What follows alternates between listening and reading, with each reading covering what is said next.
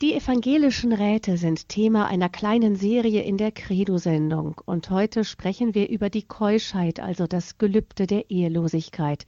Herzlich willkommen zu dieser Sendung, sagt Ihnen Gabi Fröhlich. Armut, Ehelosigkeit und Gehorsam sind die drei Versprechen, die Männer und Frauen des gottgeweihten Lebens ablegen, die Ordensleute vor allem. Man nennt diese drei Versprechen auch die evangelischen Räte. Räte deshalb, weil sie keine heilsnotwendigen Pflichten für jeden Christen sind. Man könnte sagen, es sind Ratschläge Jesu für die Menschen, die er zu einem Leben in einer sehr engen Nachfolge beruft. Denn die evangelischen Räte, also die Räte des Evangeliums, sollen das Leben eines Menschen in ganz besonderer Weise dem Leben des armen, gehorsamen und keuschen Jesus gleichgestalten. Unser Referent in dieser Reihe hat diese Ordensgelübde selbst abgelegt. Es ist Pater Lukas Temme. Er ist Provinzial des Passionistenordens für Süddeutschland und Österreich und lebt im Kloster Schwarzenfeld in der Oberpfalz. Herzlich willkommen, Pater Lukas. Guten Abend. Pater Lukas, vor einigen Wochen haben Sie bereits über den Evangelischen Rat der Armut gesprochen. Nur kurz zur Erinnerung, was soll uns dieses Armutsgelübde in Erinnerung rufen? Na, ich glaube einfach, ja, das Armutsgelübde soll uns das in Erinnerung rufen, was, was letztendlich alle drei Gelübde uns in Erinnerung rufen, nämlich die Freiheit, ja, und die Bereitschaft, sich ganz, sich ganz Gott zu schenken, sich ganz ja auch von Gott verwandeln zu lassen. Ne? Es ist letztendlich auch ein, ein Zeichen der Hingabe an Gott. Ja? Um eines höheren Zieles willen verzichten wir auf den Besitz hier in dieser Welt, um einfach wirklich frei zu sein für den Herrn. Wir entdecken in, in Gott unseren Besitz, unser höchstes Gut, ja, so wie im Evangelium. Der Mann, der die Perle im oder den Schatz im Acker findet und alles, alles verkauft, ja. Hm. So lassen wir auch alles los, um des Schatzes willen, den wir, den wir in Gott selbst entdecken. Ja. Ich höre da so ein bisschen raus, dass diese Räte alle zusammenhängen. Ähm, äh, schlagen wir mal den Bogen von der Armut zu dem evangelischen Rat, der heute unser Thema in Credo ist, nämlich die Ehelosigkeit um des Himmelsreiches willen. Als Ordensleute verzichten Sie ja auf diese ausschließliche Verbindung zu einer Frau. Für Ordensfrauen ist es zu einem Mann. Sie verzichten auf die Gründung einer eigenen Familie, auf Kinder. Ist das nicht auch eine Form der Armut? Ähm, das kann man als eine Form der Armut sehen. Aber ich würde das, ich würde es eher sehen auch als eine Form des Reichtums, ja. Da, da steht das Mehr hinter, ja. Ähm, der Verzicht auf Familie, auf Frau und Kinder ähm, ist ja nicht ein Verzicht um des Verzichtens willen, ja, sondern ähm, so wie Sie eingangs schon gesagt haben, ein Rat, eine Hilfe, um dem Herrn nachzufolgen, ja. Ähm, wir stehen ja nicht in einer Beziehungslosigkeit, in einer ähm, Isoliertheit da als, als ehelos Lebende oder als keusch Lebende, sondern ähm, unser Gegenüber, unsere Beziehung, in die wir hineingehen, ist eine ganz lebendige und ganz intensive Beziehung zum Herrn. Nur dann ähm, wird Ehelosigkeit, glaube ich, lebbar, wenn es, wenn wir, wenn die Motivation klar ist, ja, worum es mhm. geht, warum ich das tue, warum ich so eine Lebensentscheidung treffe, ja, denn ähm, das ist ja schon eine Entscheidung von Tragweite, zu sagen, ich verzichte auf Frau und Kinder, auf Familie, auf das, was dieses Leben eigentlich erst lebenswert macht, ja. Mhm. Und die Motivation ist ähm, die Nachfolge des Freisein für den Herrn. Ja? Und ich glaube, dass man das auch ein Ordensleben lang immer wieder sich vergegenwärtigen muss und immer wieder neu bekräftigen muss. Ja, für wen tue ich das eigentlich, ja? Oder was ist mein Gegenüber, ja? Das ist also ein Weg im Leben immer wieder neu zu gehen. Ähm, von außen betrachtet, schauen wir mal, wie das so von außen wirkt. Ähm, ich habe den Eindruck, dass die Ehelosigkeit, die ehelose Keuschheit das Gelübde ist, das vielleicht am wenigsten verstanden wird in unserer heutigen Zeit. Vielleicht liegt das auch daran, weil es das Offensichtlichste ist. Denn wenn wir jetzt auf die Priester und Ordensleute schauen, dann sind die auch bei uns ordentlich gekleidet. Sie essen oft gut, sie fahren ein Auto, sie leben manchmal vielleicht sogar in besonders großen und schönen Häusern. Das heißt in Klöstern, das heißt, die, die Armut ist nicht so auf den ersten Blick immer gleich erkennbar. Ähm, die, und genauso ist es mit dem Gehorsam. Man sieht ja einem Priester oder einem Ordensmann, einer Ordensfrau von außen nicht an, dass sie einen Posten im Gehorsam einnehmen. Also äh, hoffentlich sieht man es nicht zu sehr. Die Ehelosigkeit dagegen, die bleibt nicht verborgen. Also sie erscheinen auf einem Fest ohne eine Frau. Sie bringen keine Kinder zur Schule. Wie erleben Sie es? Ist das wirklich das Gelübde, das am meisten provoziert? Ne, äh, provoziert würde ich jetzt nicht sagen, aber ähm, auffällt, ja. Ähm, so wie Sie auch gesagt haben. Ähm, und ich finde es faszinierend, wenn man dann irgendwo sagt, man ist Ordensmann, man ist Priester, meistens ist man schon erkennlich vom Gewand her, ähm, dann kommt immer so ein bisschen so ein Bedauern durch, ja. Ähm, oh, sie dürfen nicht heiraten oder sie, sie haben keine Familie oder so. Ähm, ich glaube, dass solche Äußerungen deshalb kommen, weil man es einfach nicht versteht, welche Motivation dahinter steckt, ja. Nämlich die, die lebendige und immer tiefer werdende Beziehung zu Jesus, ja. Und ich glaube, wer, wer einmal in seinem Herzen gespürt hat, welche Liebe Gott schenkt, indem er uns ruft in die Nachfolge, wer das einmal wirklich in seiner Seele, in seinem Herzen erfahren hat, der kann eigentlich gar nicht anders, ja. Der kann gar nicht sagen, ähm, jetzt will ich aber doch Familie oder ähm, das ist ein, ein weniger, ähm, der entdeckt dieses Mehr in dieser Liebe, die der Herr schenkt, ja. Mhm. Ich wollte es nochmal kurz so von der anderen Seite her nochmal anschauen, das gleiche Thema und habe mich gefragt, ist an diesem Unverständnis, das den ehelosen Ordensleuten entgegenschlägt, vielleicht sogar ein Kernchen Wahrheit dran, grundsätzlich erstmal gesehen, weil Gott den Menschen ja auf dieses Miteinander mit dem anderen Geschlecht hin geschaffen hat. Die Bibel sagt uns, dass Gott den Menschen als Mann und Frau schuf, nach seinem Ebenbild, dann im weiteren, der Fortsetzung des Satzes. Die Theologie sagt uns, dass die christliche Familie ein Bild der Dreifaltigkeit ist. Und da fragt man sich dann vielleicht sogar als Christ, manchmal lässt die Ehelosigkeit da nicht eine Lücke in diesem Bild des ganzen Menschen? Und wenn es da eine Lücke gibt, dann ist wieder die Frage weiter, worauf verweist ihr uns?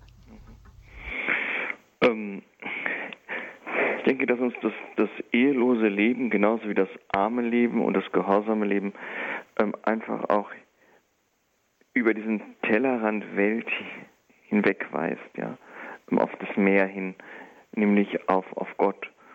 Und ähm, ich meine, Jesus sagt ja im Evangelium, im Matthäus-Evangelium ganz klar, ähm, wo es da um die Ehe geht, manche sind von Geburt an zur Ehe unfähig, manche sind von den Menschen dazu gemacht und dann manche haben sich selbst dazu gemacht, um des Himmelreiches willen. Und wer es fassen kann, der fasse es, ja. Ähm, da liegt Jesus, Jesus Christus ja schon Grund dass es nicht alle erfassen können, ja, sondern dass es, dass es für einige der Weg sein wird, der Weg zu ihm hin, ja. Und ja, da, da müssen wir wieder Christus vor Augen nehmen. Ne? Jesus war so erfasst von Gott, von seinem Auftrag, also der war, wie soll ich sagen, voller Power, ne, voller Leidenschaft, ähm, den Menschen die die nahende Gottesherrschaft einfach auch zu verkünden, das Gottesreich zu verkünden und ähm, nichts anderes tun wir dann eigentlich, ne? indem wir sagen, ähm, um, dieser, um dieses Auftrages willen lassen wir diese Lücke, die wir mit der Liebe und mit der Gnade Gottes einfach auch ausfüllen können und, und, und leben, leben in dieser Leidenschaft für Gott, ja. Das heißt, das ist im Endeffekt, äh, wenn man da den theologischen Begriff äh, nimmt, ein, ein eschatologisches Zeichen. Auch diese Ehelosigkeit ist das Zeichen auf das Kommende hin, etwas, was uns irgendwie alle erwartet. Ähm, ich meine, wir sind so diese, ja, das, dieses Brautbild, wenn man das so will. Ne? Ähm, die Kirche, die in Erwartung des Herrn steht, die sich frei hält und ähm, rein hält für die Begegnung mit ihrem Bräutigam Jesus Christus. Das verdeutlicht sich nochmal in den gottgeweihten Personen, ja, die, die sich bereithalten für, für den Herrn, ja. Die sagen, wir, wir lassen alles los. Wir geben uns ganz hin ähm, als ein Zeichen, dass diese Welt nicht alles ist. Ja, dass es ein Mehr gibt. Dass Gott es wert ist, vieles loszulassen. Ja. Und wir stellen uns diesem Auftrag Christi ganz zur Verfügung. Ich glaube, dass es aber auch genauso, ja, genauso wichtig ist, immer zu sehen, wir haben uns das ja nicht ausgesucht, ja. Wir haben ja nicht gesagt, das ist jetzt so toll, das muss ich jetzt haben, ja, sondern es ist der Herr, der ruft. Ja? Der Herr, der uns in diese Ehelosigkeit berufen hat und gesagt hat, komm, mach dich auf, folge mir nach die Sehnsucht, die, die wir, die alle Menschen im Herzen haben, die Sehnsucht nach Liebe, nach Geborgenheit, die werde ich dir schenken, die werde ich geben. Ja? Und ähm, deswegen darf man das, glaube ich, auch nicht verwechseln ähm, mit, mit einer Ehelosigkeit, in die man, wie soll ich sagen, hineingeschlittert ist. Ja, Vielleicht, weil man die Eltern pflegen musste und dann ist man auf einmal zu alt und findet keinen Partner mehr oder so. Das meint nicht die evangelische ähm, Ehelosigkeit, sondern evangelische Ehelosigkeit setzt das bewusste Wählen auch voraus. Zu sagen, ähm, ich könnte, aber weil ich halt den Ruf Christi in meinem Herzen erfahren habe, will ich nicht, sondern ich wähle den Weg der Ehelosigkeit und der Nachfolge des Herrn. Ja? Diese Freiwilligkeit ist, glaube ich, ganz, ganz wichtig. Ja? Vielleicht auch wichtig zu betonen in einer Zeit, in der es viele Singles gibt und auch manche Leute so ihr Single-Dasein auch bewusst leben. Ja, natürlich sind wir auch Singles in Anführungsstrichen gesetzt, aber ähm, wir leben doch in einer, in einer Beziehung, ja? in der Beziehung Christus. Und wir antworten auf seinen Ruf. Es ist da nichts, ähm, ja gut, weil ich keine andere Alternative habe, mache ich das halt, sondern es ist eine Entscheidung, die ich dann auch treffe und sage, dadurch, dass ich den Ruf in meinem Herzen höre, dass mich der Herr ruft, verzichte ich auf, auf Ehe und Familie. Ja, ähm, ein, das, was, also ich glaube, wir, wir können sagen, alles, was keine freiwillige Entscheidung ist in Sachen Ehelosigkeit, hat nicht viel mit, mit evangelischer Ehelosigkeit zu tun. Macht es von daher auch Sinn, dass man sich an diese Ehelosigkeit dann auch bindet, also dass man dann im Endeffekt dann doch eine Bindung eingeht und sie dann auch für ein Leben sein soll? Ja, ähm, nur so funktioniert es ja. Ähm, ich glaube, wenn man nur ehelos lebt und keine Bindung jetzt ähm, an den Herrn eingehen will, sondern versucht einfach nur ähm, so wie Sie gesagt haben, das Single-Dasein zu leben, das geht schief, ja, das führt zu Frustration, ja. Und da muss man, glaube ich, darauf drauf aufpassen, dass man, dass man sich von Zeit zu Zeit immer wieder bewusst macht, für wen mache ich das hier eigentlich, ja? Für, für wen verzichte ich, ja? Und ähm, immer wieder dieses Fundament, ich meine, Jesus Christus ist ja das Fundament, auf dem ich stehe, immer wieder ähm, bewusst machen und auch erneuern. Nur so kann es wirklich auch glücken, ja. Hm. Um den evangelischen Rat, den Rat des Evangeliums, die Keuschheit geht es heute in der Credo-Sendung und wir hören nun etwas Musik.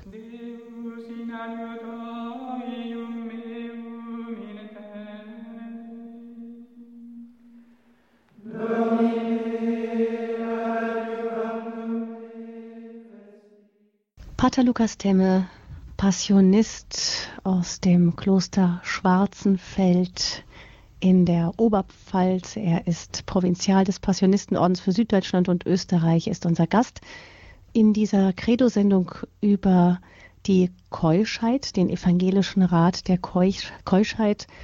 Wir haben von ihm eben gehört vor der Musik, dass dieser Rat der Ehelosigkeit, den, dieses Versprechen der Ehelosigkeit, das die Ordensleute ablegen, auf den Herrn verweist, auf den kommenden Herrn und auf die Liebe des Herrn, die wir hier auch in dieser Welt schon so ausfüllend spüren können, dass wir uns ganz dafür frei halten können.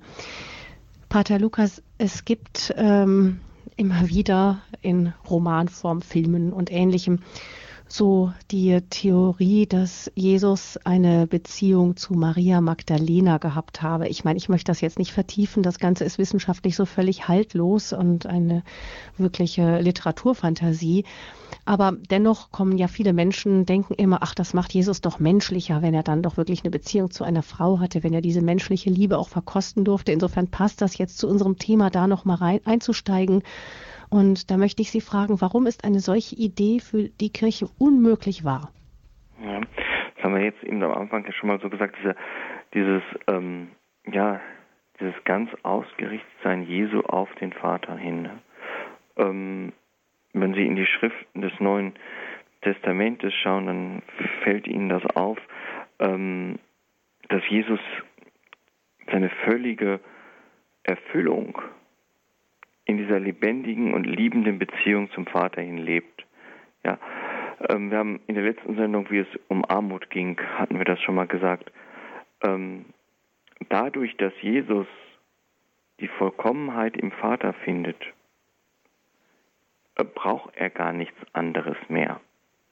Ja, und ich denke, in der, in der Ehelosigkeit, in der Keuschheit ist es, ist es ähnlich. Jesus ähm, sicherlich, wenn wir mit unseren menschlichen Augen draufschauen, würden wir sagen, ja, natürlich ist es gut, dass er, wenn er eine Freundin oder eine Frau gehabt hat und so, das macht ihn viel menschlicher. Aber er ist ja eben nicht nur Mensch wie wir. Ja, er lebt ja in dieser ganz intensiven und liebenden Beziehung zum Vater. Das erfüllt ihn. Ja, er ist so frei von aller Bindung, von allen Sehnsüchten, ähm, in seinem Auftrag. Er lebt die Liebe, ja, die Liebe zum Vater. Ja. Ich meine, im Johannesevangelium heißt es ja auch, ne, ähm, wie mich der Vater gesandt hat, so sende ich euch. Und wie mich der Vater geliebt hat, so liebe ich euch. Ja. Ähm, das, ist, das ist die Liebe, durch die der, der Vater im Sohn uns Menschen liebt. Ja. Und wir ehelos Liebende, Lebende geben letztendlich, ja, geben die Antwort auf diese Liebe hin. Schauen wir nochmal auf diese Liebe Jesu, die ja ähm, die Quelle ist der Ehelosigkeit des Ordenslebens. Ähm, das ist ja doch dennoch, Sie sagen, ich liebe euch. Man könnte meinen, Gott liebt alle Menschen so allgemein und hat deshalb vielleicht keinen Platz für eine ganz individuelle, persönliche Liebe. Manche Menschen haben mir schon mal, ich habe schon mal gehört, als es um, um ein Frauenkloster ging, heißt, hieß es, na, ist das dann der Harem Gottes? Also im Endeffekt so, als wäre diese persönliche Liebe dann für ihn nicht möglich, sondern er könne nur alle sozusagen als Menge lieben. Aber so ist es ja nun auch wieder nicht vom christlichen Grundgedanken her. Mhm. Ähm, Nochmal, wir ehelos Lebende sind ja dieses Zeichen, ja, dieses Zeichen nach mehr, nach dem Himmel. Ja. Ähm, eigentlich sind Ordenschristen Menschen, in denen sich die Sehnsucht ausdrückt nach mehr, ne? Nach, nach mehr Freude, nach mehr Liebe, nach Begeisterung, ja, mehr Sehnsucht nach dem Himmel, ja. Und ähm, ich glaube, wir dürfen da nicht mit der mit der mit so einer Wertigkeit rangehen. Jesus liebt uns mehr als die anderen, um Gottes Willen. Das wäre, glaube ich, ganz falsch, sondern ähm, wir ergänzen uns ja. Ich glaube, dass es in, in der Kirche nicht ohne Eheleute ginge, die ein Bild des Verhältnisses Kirche-Christus ist. So sehr liebt Christus die Kirche, wie sich die Eheleute, die Gatten einander lieben. Dann aber auch die ähm, ehelos lebenden Ordensleute, die dieses, ja, die die bräutliche Liebe symbolisieren, dieses sich frei halten für den Herrn. Ich glaube, dass beides wichtig ist und dass nur beides zusammengeht. Ja, wenn, wenn es keine Ehe in der Kirche gäbe, keine sakramentale Ehe, würde der Kirche etwas ganz, ganz Wichtiges fehlen. Und umgedreht, wenn es keine Ordensleute, keine ehelos Lebenden in der Kirche gäbe, würde der auch was fehlen. Hm. Ja. Genau, dieses Miteinander dieser verschiedenen Berufungen, das würde ich gerne gleich noch einmal intensiver anschauen. Gucken wir nochmal vielleicht auf ähm, das, wie äh, Gott uns da äh, liebt und was er möchte mit dieser, mit diesem Zeichen der Ehelosigkeit. Ähm, es ist ja so, dass wir doch glauben, dass wir einen Gott haben, der ein persönlicher Gott ist und der uns auch ganz persönlich anschaut. Deshalb die Frage so an Sie, Pater Lukas, der ja eben dieses Gelübde auch schon lange lebt. Haben Sie das Gefühl, dass dieser Ruf in die Ehelosigkeit auch ein Zeichen einer ganz persönlichen Zuwendung von Gott zu Ihnen ist? Ja, ich glaube, es, es geht nur so, wenn es eine persönliche Beziehung gibt, ja, Gott also es ist anders ja. als bei den buddhistischen Mönchen zum genau. Beispiel. Das ist ja eine andere Art der Ehelosigkeit. Ja, ähm, das ist ganz was anderes. Die Ordensleute haben in ihrer Berufung diese ganz persönlichen, diesen ganz persönlichen Ruf gehört. Ja, komm, folge du mir nach. Ne? Ich meine, das, deshalb, deshalb ist es ja auch so, so wichtig, dass man sich ganz demütig diesem Ruf öffnet und sagt, ähm, er hat mich berufen, so wie ich bin, mit meiner Schuld, mit meinen Schwächen, mit meinen Brüchen im Leben vielleicht, ja.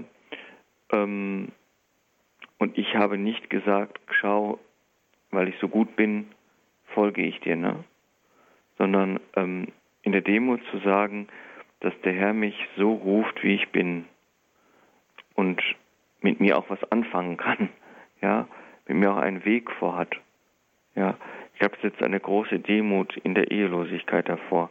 Und da sind, sind wir, glaube ich, ganz wichtig dran zu denken, dass beides einander ergänzen muss. Ne? Ich brauche diese Demut in der Ehelosigkeit, denn sonst ähm, verhärte ich auf einmal, wenn ich in meine, meine Grenzen komme und, und ähm, merke, mein Gott, ähm, das hohe Ziel Weg der Vollkommenheit und so weiter. Und dann meine Schwäche, meine Sünde, meine Schuld. Ähm, wie oft bleibe ich dahinter zurück, hinter diesem Ideal? Und sicherlich bleiben wir immer hinter diesem Ideal zurück, auch ähm, in unseren Gelübden, die wir versprochen haben. Aber trotzdem ist es der Ruf, der persönliche Ruf Christi, der an uns ergangen ist, ja. Und ähm, sich in Demut anzunehmen? Ähm, Jesus traut mir diesen Weg zu, so wie ich bin. Jesus traut mir zu, dass ich mich durch die Gelübde, durch die Profess, die ich abgelegt habe, durch die Gnade, die der Herr mir auch immer wieder schenkt, verwandeln lassen kann. Ja, mich umformen lassen kann, immer, her, immer mehr zu jemandem, der in seiner Nachfolge geht, ja. Ähm, ich glaube, das bewahrt mich davor, von mir selbst enttäuscht zu sein, ja, von mir selbst ja auch ein Stück weit zurückgezogen zu sein, ja. Denn ähm, jungfräuliche Liebe, glaube ich, die muss offen sein auf den Nächsten, muss offen sein auf Gott hin. Die darf nicht um sich selbst kreisen. Ja, und deshalb ähm, ist, denke ich, ein wichtiges Zeichen für, für ehelose Liebe, für ehelose Keuschheit, ähm, dieses äh, sich realistisch anzunehmen und einzuschätzen, kein Idealbild aufzusetzen und zu sagen, ähm, es ist letztendlich der Herr, der mich führt und der mich verwandelt. Und mein Leben, mein Ja in der Profess ist letztendlich schon diese Antwort auf seinen Ruf hin. Ja? Genau, vielleicht noch um das abzugrenzen und einfach klarer zu bekommen, was die ehelose Keuschheit meint, ist ähm, auch, es ist also nicht ein asketisches Ideal, wie es vielleicht in anderen Religionen oder Philosophien ähm, gepflegt wird. Ich meine, das wird ja auch schon, gibt es ja auch woanders, dass Menschen sich in Klostergemeinschaften oder als Einsiedler eben auf zurückziehen und dann und dann eben ehelos leben, eben aber aus diesem eher aus dieser Askese heraus. Also ich verzichte und versuche ganz frei und ganz rein zu werden für meinethalben eine göttliche Kraft oder ein göttliches Wesen, wie auch immer. Das ist es eben nicht. Na, ähm, es ist es ist letztendlich dieses dieses ähm, ja diese ungeteilte Hingabe an Christus, dieses diese bräutliche Liebe, von der wir schon gesprochen haben, ne? Ähm, die Bereitschaft, sich von Christus verwandeln zu lassen in den Gelübden, indem ich sie, indem ich danach strebe, sie zu leben. Ja. Und ähm, deswegen sind es ja, sind es eben die wichtigen Dinge, die wir eben schon so gesagt haben, ne, dass, ähm, dass es eine freiwillige Entscheidung sein muss, ja, dass es, dass es eine Entscheidung sein muss, die immer wieder reflektiert werden muss und immer wieder neu dieses Ja, ja, gesprochen werden muss, ja, dass es ähm, keine Privatsache ist, unsere Gelübde zu leben, sondern dass es wirklich etwas ist, was, was eine Lebensform der Kirche ist, ja, und eine Lebensform, die auf, auf den Kommenden hinweist, ja. Und die Ausdruck letztendlich des, des inneren Wesens der Kirche selbst ist, die sich ja bereithält für den Herrn. Man könnte auch sagen, ein Grund, für die Ehelosigkeit könnten, er könnte auch praktische Gründe sein. Also wenn man es mal so ganz ungezwungen anschaut, dann sieht man natürlich, äh, als Eheloser ist man freier, ungebundener. Man kann sich ganz in den Dienst hineingeben. Die Person, die jeweils vor mir sitzt in der Seelsorge oder im Gespräch, ist immer die wichtigste Person für mich in diesem Moment auf dieser Welt. Ein Pfarrer mit Familie wäre vermutlich sehr oft im Konflikt zwischen Gemeinde und Familie. Davon können auch ähm, evangelische und evangelikale Pastoren ein Lied singen. Oder man könnte sagen, eine kontemplative Nonne kann man eigentlich nicht sein, wenn man Kleinkinder hat. Hat die Ehelosigkeit auch diesen praktischen Aspekt? Ich glaube nicht, dass es ein Grund ist. Ich glaube, dass es eine, soll man sagen, eine Folge oder eine Frucht ist, ja war kein Grund. Der Grund der Ehelosigkeit ist nicht ähm, dieses praktische Zeit zu haben, verfügbar zu sein, sondern der Grund unserer Ehelosigkeit ist diese Hingabe an Gott, ja, ist diese personale Beziehung Gott Mensch. Das Praktische, dass wir dann wirklich Zeit und verfügbar sind für, für, für Seelsorge, ich glaube, das ist schon eine Folge dessen. Ja. Also, und da kommt man, denke ich, auch, auch ganz schnell so in die Gefahr hinein, ähm, äh, das wieder so auf die, ich sage das ist mal ganz böse, so auf die soziale Ebene zu kippen, ja. Ähm, evangelische Ehelosigkeit geht tiefer, ist mehr. Ja, wenn es, wenn ich nur ehelos leben würde, um Zeit zu haben, das wird, glaube ich, nicht hinhauen. Ja. Ähm, da würde ich in meiner Seele verkümmern drin. Ja. Ähm, das muss mehr sein. Hm. Ja. Um dieses Mehr des gottgeweihten Lebens im Leben in der Keuschheit, in der Ehelosigkeit geht es in dieser Kredersendung mit Pater Lukas Temme. Er ist Passionist und wir sprechen nach der Musik weiter über das Thema.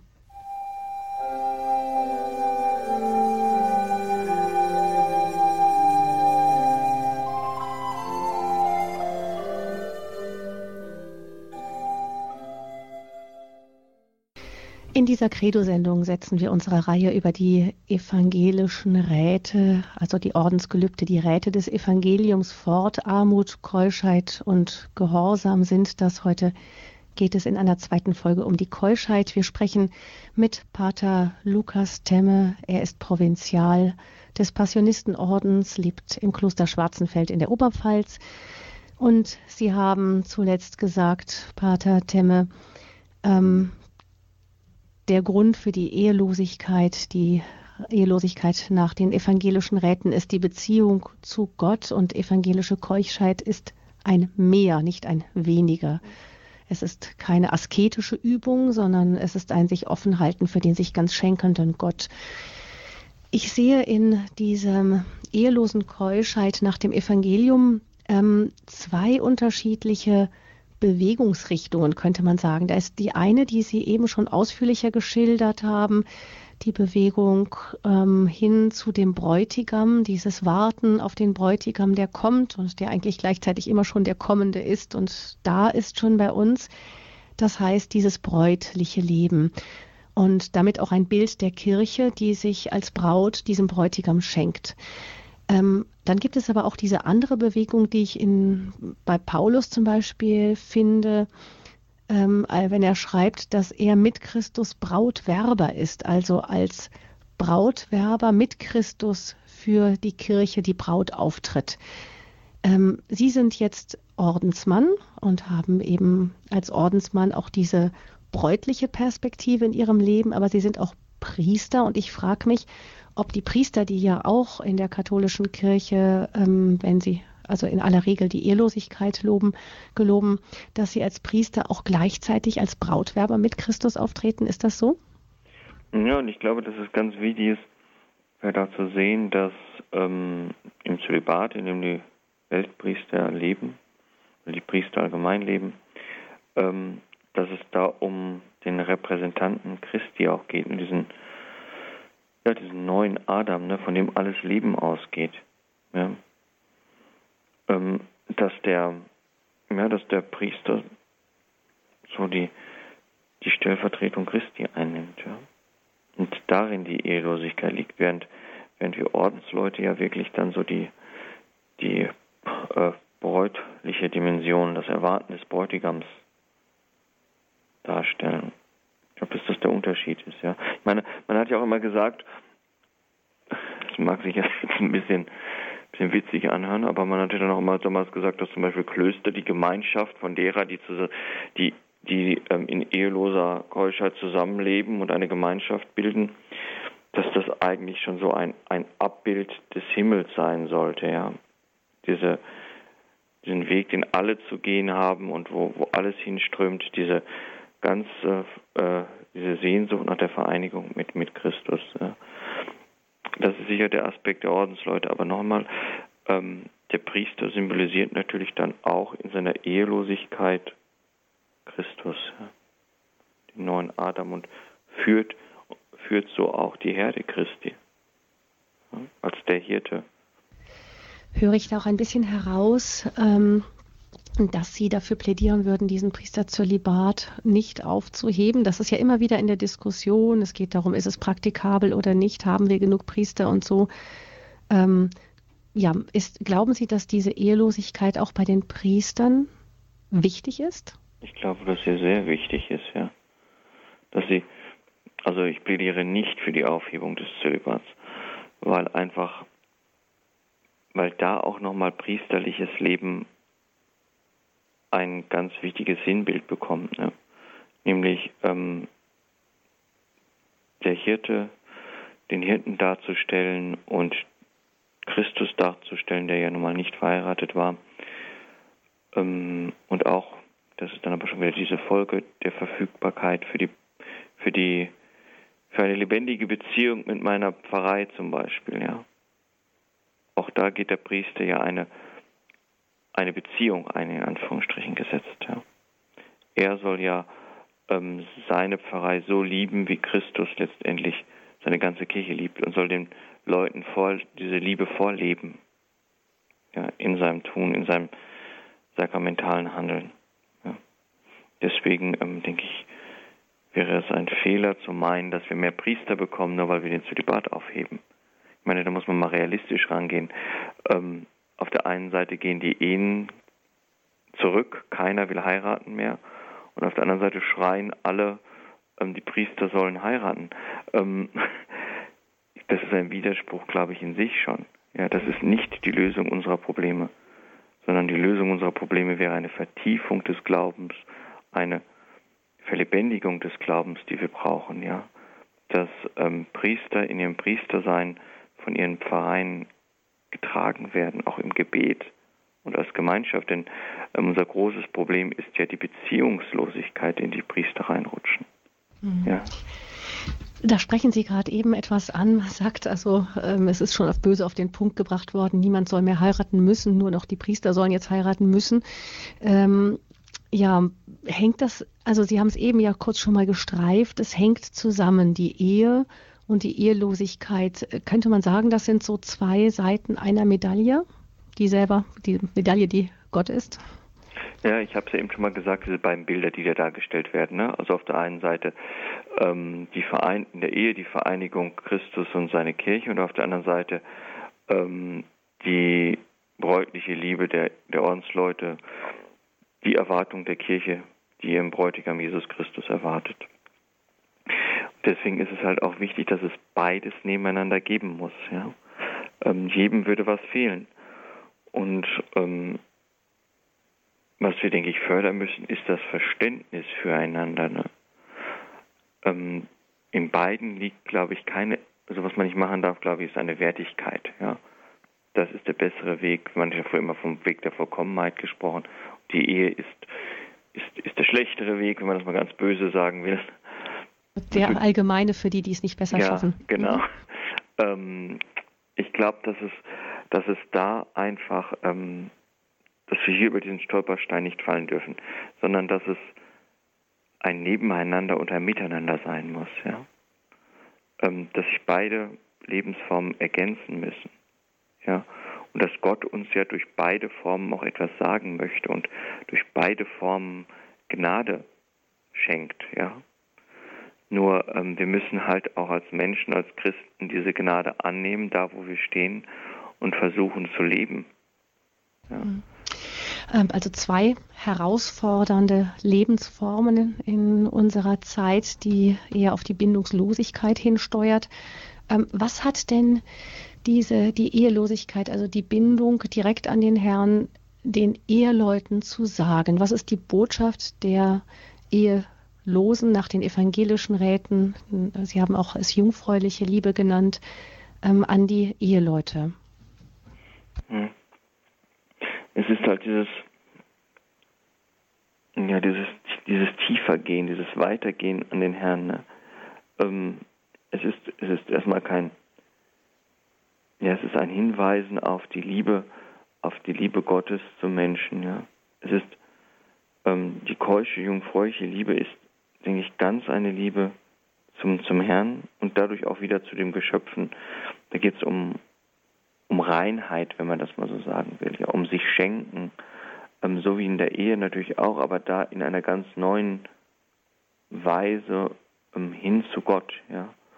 Und dass auch letztendlich die Ehe, das sagt ja auch der Herr, ähm, nur etwas Vorübergehendes ist. Er sagt im Evangelium, im Himmel wird nicht mehr geheiratet, ja.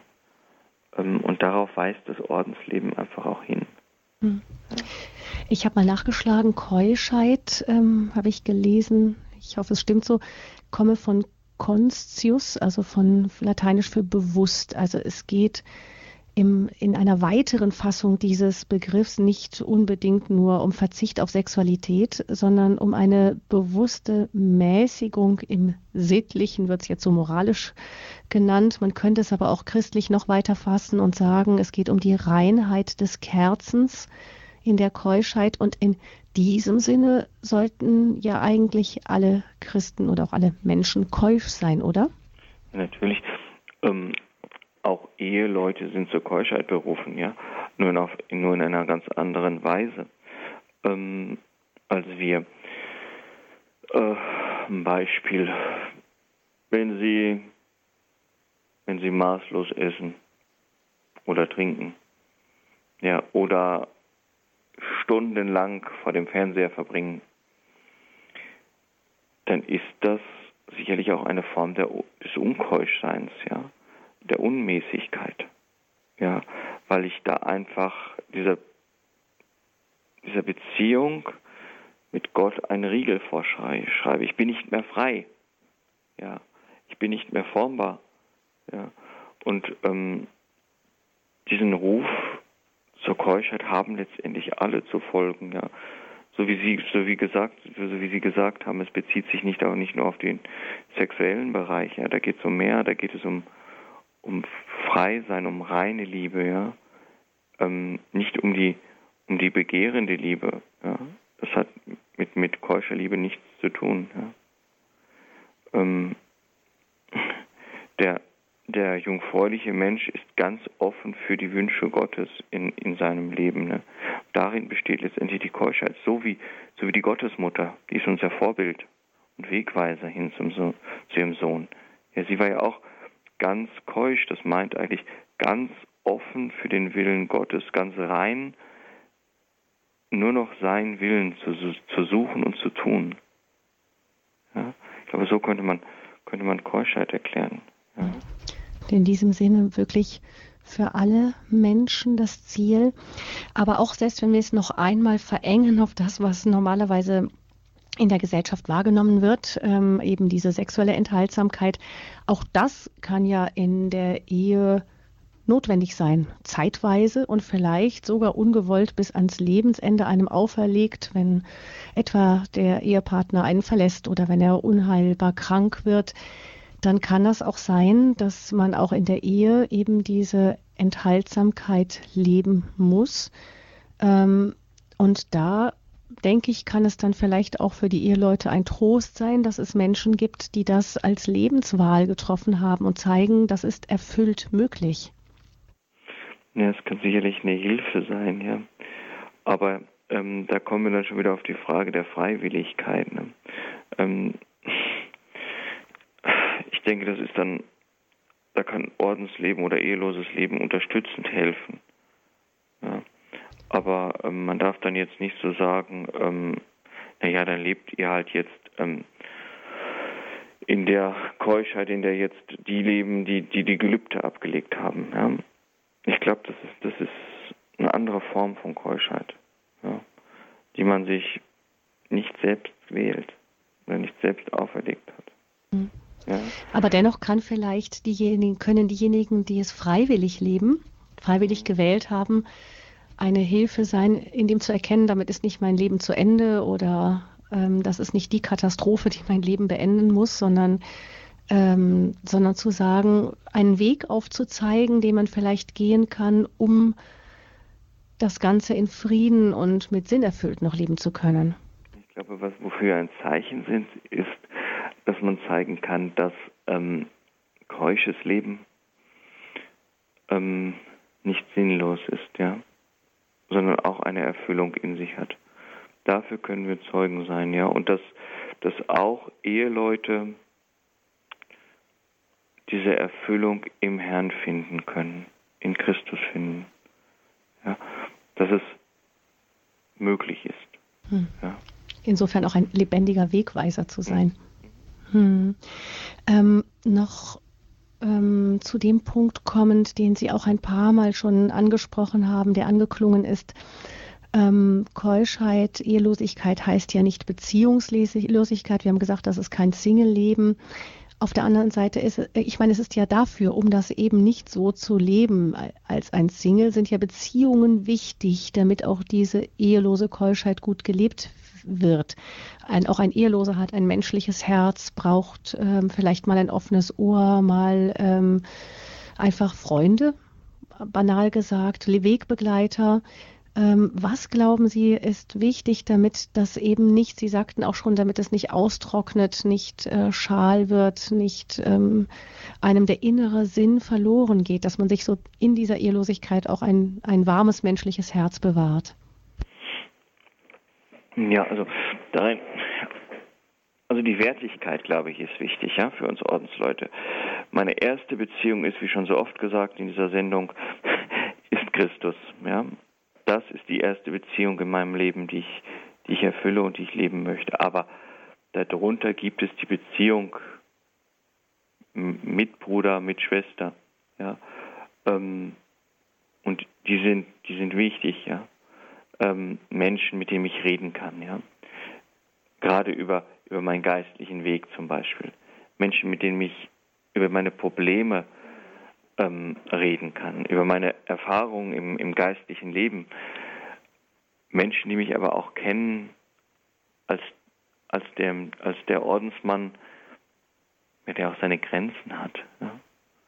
der auch ähm, vielleicht auch mal um den, um den Willen des Herrn ringen muss. Ja? Ich glaube, dass es da ganz wichtig ist, Beziehungen zu haben. Wir würden vielleicht sagen, Freunde zu haben. Ja? Ich kann mir vorstellen, dass das gerade die Gefahr ist, wenn man in äh, klösterlichen Gemeinschaften lebt oder auch in, in Gemeinschaften, die eher einer Wohngemeinschaft ähneln. Diese Lebensformen gibt es ja auch, dass es dann nur noch um die technischen Dinge geht, um Tagesabläufe. Wie im Endeffekt in der Ehe kann genau das Gleiche passieren, nicht? Dass man ähm, nur noch den, den Tag organisiert und dann eben diese Beziehungen immer mehr an die Oberfläche geraten. Also ähm, ich glaube, man muss immer aufpassen. Mir hat mal jemand gesagt, ihr seid einfach eine fromme Männer-WG. Ähm, gesagt, das sind wir nicht, ja. Äh, da ist das mehr wieder drin.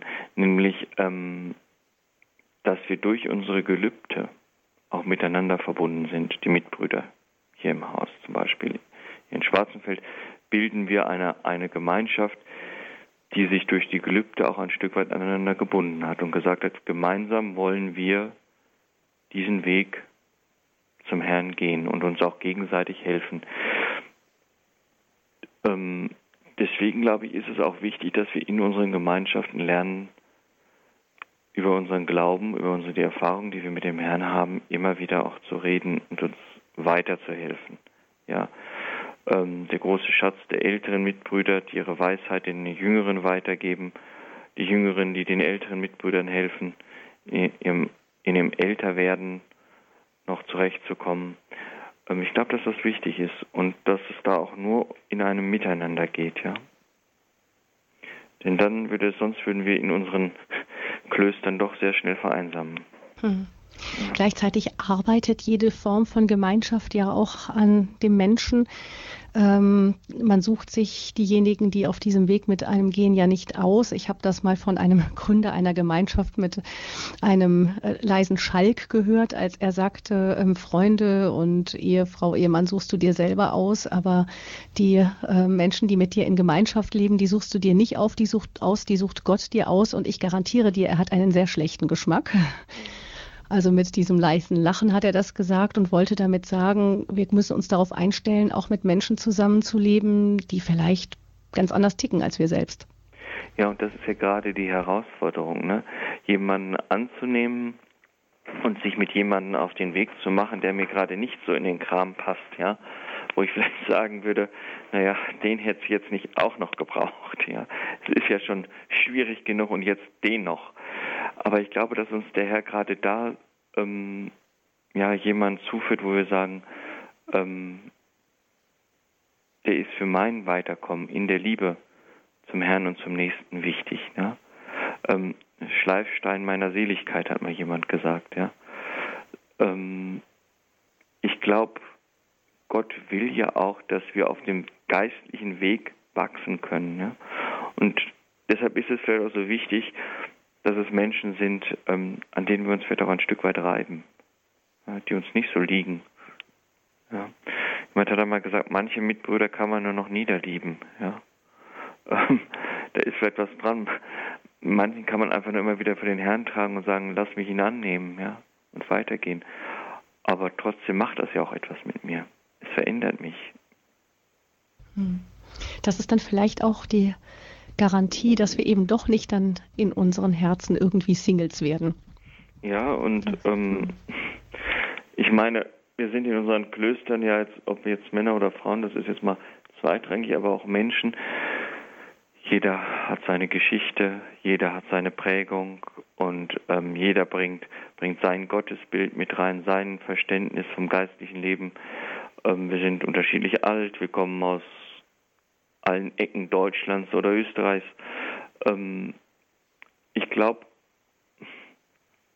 dass wir uns, indem wir aneinander uns aneinander reiben, vielleicht aneinander leiden auch, aber uns auch auf dem Weg, ähm, auf dem Weg der Nachfolge einander helfen, weiterzukommen, ja, aneinander wachsen. Das schlägt vielleicht noch die Brücke zu der zweiten Befürchtung, die man vielleicht hat. Vielleicht spürt das auch jeder Ordensmann, jede Ordensfrau irgendwann im Leben, diese Angst, unfruchtbar zu sein. Der Mensch ist ja auch darauf geschaffen, Frucht zu bringen. Und es ist oft ein Leiden, gerade wenn Menschen, wenn Eheleute vielleicht eben keine Kinder kriegen. Sie wählen das auch, diesen Weg, der mit sich bringt, eben diese Form der Fruchtbarkeit nicht zu haben. Ähm, aber dennoch ähm, sagen ja Ordensleute von sich, dass ihr Leben Frucht bringt. Oder die Kirche sagt es auch, das Leben nach den evangelischen Räten ist ein fruchtbares Leben. Wie? Ja, also ich denke, unsere Fruchtbarkeit liegt einfach ja in dem, in dem Zeugen, in dem Zeugnis sein, weil steht das Wort Zeugen ja schon drin, in dem Zeugnis, Zeugen sein für den Herrn, für sein Reich, was in dieser Welt ja schon wächst. Auch wenn wir das manchmal übersehen wollen. Das Reich Gottes ist nicht mehr zu stoppen. Es wächst Stück für Stück. Ja, unsere Schuld und unsere Sünde hält es vielleicht noch zurück, aber ähm, ansatzweise bricht es immer wieder durch. Und unsere Fruchtbarkeit liegt, glaube ich, darin, dass wir dafür Zeugen sind, dass wir Zeugen sind für eine Liebe, ähm, die jeden mitnimmt, die niemanden zurücklässt, für eine Liebe, die sich am Kreuz für uns dahingibt, dass wir Zeugen sind, dass es möglich ist, Glauben und Hingabe an Gott zu leben. Ja, ähm, ich glaube, das sind alles Gründe, wo wir fruchtbar sind. Ja. Vielleicht zum Schluss noch auf die Frage, wie gehen, wie kann man umgehen mit der Versuchung? Ich denke, die Versuchung an dem Gelübde der Ehelosigkeit zu zweifeln ist eine besonders tiefgehende, weil sie so tief in das menschliche Wesen hineingreift. Ähm, und ich kann mir vorstellen, dass diese Versuchung an keinem oder kaum einem Ordensmann oder einer Ordensfrau ganz vorbeigeht. Mir hat mal eine Ordensfrau gesagt, dass sie schon als Novizin sich rechts und links ähm, immer wieder verliebt hat und dann zu ihrer, ähm, zu der Noviziatsleiterin gegangen ist, Novizenmeisterin, und ihr das gesagt hat und glaubte, damit würde ihr dann hinterher gesagt, ähm, dass es sei ein, ein Zeichen dafür, dass sie dann doch vielleicht nicht zu diesem Leben als Ordensfrau berufen sei, aber zu ihrer großen Überraschung ähm, kam das nicht von dieser ähm, Novizenmeisterin, sondern sie sagte ihr, dass ähm, das ist ein Zeichen, dass du ein Herz hast, das zur Liebe fähig ist. Es ist die Frage, wie gehe ich damit um? Ähm, wie sehen Sie das? Was ist da ein guter Umgang mit? Hm. Ich glaube, dass man das Wichtigste ist, sich solchen Gefühlen dann auch zu stellen, ja. Ähm, und mir hat mal ein älterer Mitbrüder, Mitbruder gesagt, ähm, der schon an der 80 war. Das Wichtigste für mich als Jung, ich war damals etwas über 20, wie ich eingetreten bin, ist diese Gefühle zuzulassen, ja, zu sehen, ähm, ich bin auch zur Liebe zur Frau fähig, ja. Ich habe ganz, in Anführungsstrichen gesetzt, normale oder eine ganz normale Beziehungsfähigkeit, Liebesfähigkeit auch hin zum anderen Geschlecht, ja aber sich dann doch klar zu machen, der Herr ist mir mehr wert. Ja, ähm, zu sagen, ich habe mich ja für jemanden entschieden, der mit mir geht. Das werden Eheleute auch haben. Ja, ähm, da ist man dann mit der Frau verheiratet und ähm, da gibt es dann doch dann auf einmal die Frau, die mir vielleicht doch besser gefällt, ja, oder nach 40, 50 Jahren ähm, kommt vielleicht dann doch mal die Frage zu sagen, ja, war das die richtige Entscheidung? Aber sich da klar zu sagen, es war die richtige Entscheidung. Ja, ich glaube, das ist wichtig. Und der Herr schenkt ja auch die Gnade der Treue. Ja? Nicht die Begeisterung ist das Wichtige in unserem, in unserem Ordensleben, sondern die Treue zum Herrn. Ganz herzlichen Dank Ihnen, Pater Lukas, für diese Sendung zum Thema die evangelischen Räte, die Keuschheit. Wir werden diese Reihe über die drei evangelischen Räte Armut, Ehelosigkeit, Gehorsam fortsetzen, dann mit dem Thema Gehorsam. Liebe Hörerinnen und Hörer, schauen Sie einfach ins Programmheft. Sie werden dann den Titel der nächsten Sendung auch darin entdecken. Wir freuen uns, wenn Sie dann auch wieder mit dabei sind in der Credo-Reihe über die evangelischen Räte, die ja unserer Zeit sehr viel zu sagen haben, alle drei. Ich nehme mit den Satz von Ihnen, Pater Lukas, der keusche Mensch ist ganz offen für den, die Wünsche, den Willen Gottes. Also das ist im tiefsten diese Reinheit des Herzens, ganz offen zu sein und dann zu seinem Ja dann zu stehen. Gott schenkt dann auch die Gnade der Treue. Vielen herzlichen Dank für diese Sendung Ihnen, Pater Lukas. Gerne. Ich verabschiede mich von Ihnen, liebe Hörerinnen und Hörer. Mein Name ist Gabi Fröhlich. Ich wünsche allen einen gesegneten Abend. Wenn Sie noch wach bleiben, bleiben Sie dran beim Programm von Radio Horeb. Sie bekommen später noch gesagt, was es auch im Laufe des weiteren Abends und der Nacht noch zu hören gibt. Aber ich möchte ähm, Pater Lukas noch bitten, uns seinen priesterlichen Segen mit in diesen Abend zu geben. Der Herr sei mit euch. Und mit deinem Geiste auf die Fürsprache der seligsten Jungfrau Maria, des heiligen Josef, aller Engel und Heiligen, segne, stärke und begleite euch der allmächtige und gütige Gott, der Vater und der Sohn und der Heilige Geist. Amen. Amen. Gelobt Jesus Christus. In Ewigkeit. Amen.